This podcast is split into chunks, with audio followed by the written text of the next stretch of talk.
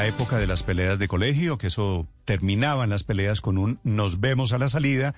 Esta mañana el expresidente Andrés Pastrana está proponiéndole un debate público a Juan Manuel Santos y a Ernesto Samper alrededor de las financiaciones de las campañas, un debate que arrancó con el tema del narcotráfico en los años 90 y que termina ahora por cuenta de esta comunicación de Pastrana en una invitación para que hablen de Odebrecht en el 2014 y también de la campaña de Andrés Pastrana en el 1998 cuando él resultó elegido. El origen de la pelea de esta mañana, tal vez en estas peleas de expresidentes todos tengan razón, aquí no hay bala perdida, el origen es la frase de Juan Manuel Santos que pronunció hace 24 horas cuando dijo que Pastrana se había suicidado con el tema de las cartas también de los hermanos Rodríguez Orejuela. 6 de la mañana, 16 minutos, Eduardo Hernández.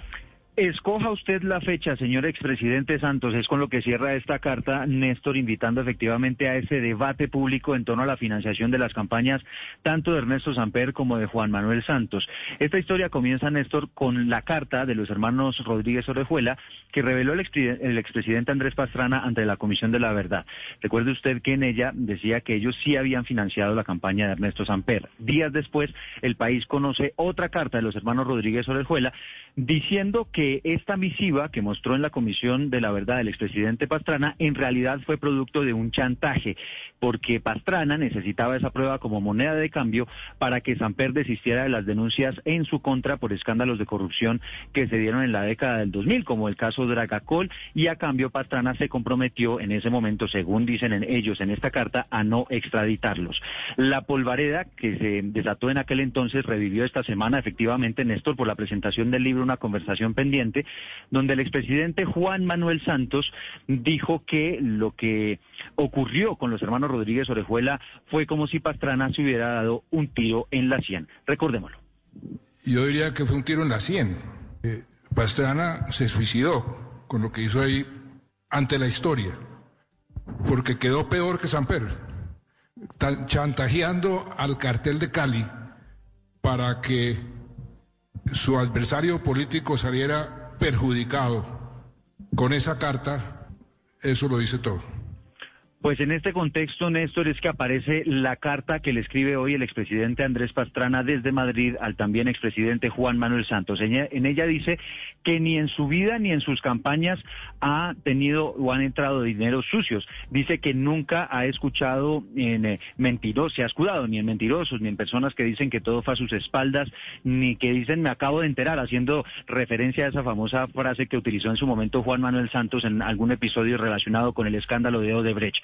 Dice Pastrana que es de público conocimiento que la reelección de Juan Manuel Santos y la presidencia de Ernesto Samper fueron financiadas con dineros ilícitos. Además, plantea que no le intimida la afirmación de Santos en el sentido de que se, suicidó con el episodio de los hermanos Rodríguez Orejuela, porque ellos tienen mucho que explicar con respecto a los dineros del narcotráfico que entraron a la campaña de Samper y los dineros de Odebrecht que entraron a la de Santos. Después les lanza a los dos una muy dura crítica, dice que contrario a lo que él ha hecho, le la cara al país, ellos han terminado recargando todas esas responsabilidades en subalternos y en chivos expiatorios. Después de eso, le saca a relucir el tema de los falsos positivos que se dieron cuando Santos era ministro de la Defensa, lo que según él fue una traición a la voluntad del país, y también habla de lo que ocurrió, la decisión que tomó el presidente Juan Manuel Santos de refrendar los acuerdos de La Habana a pesar de que había perdido en las urnas el plebiscito. Termina esta carta, como le decía Néstor, con este reto con este desafío para que los tres se sienten a debatir y hablar sobre la financiación de sus campañas políticas. Gracias, Eduardo. Seis de la mañana, 19 minutos. En estas peleas de expresidentes, lo mejor es que todos sabemos que los tres tienen razón.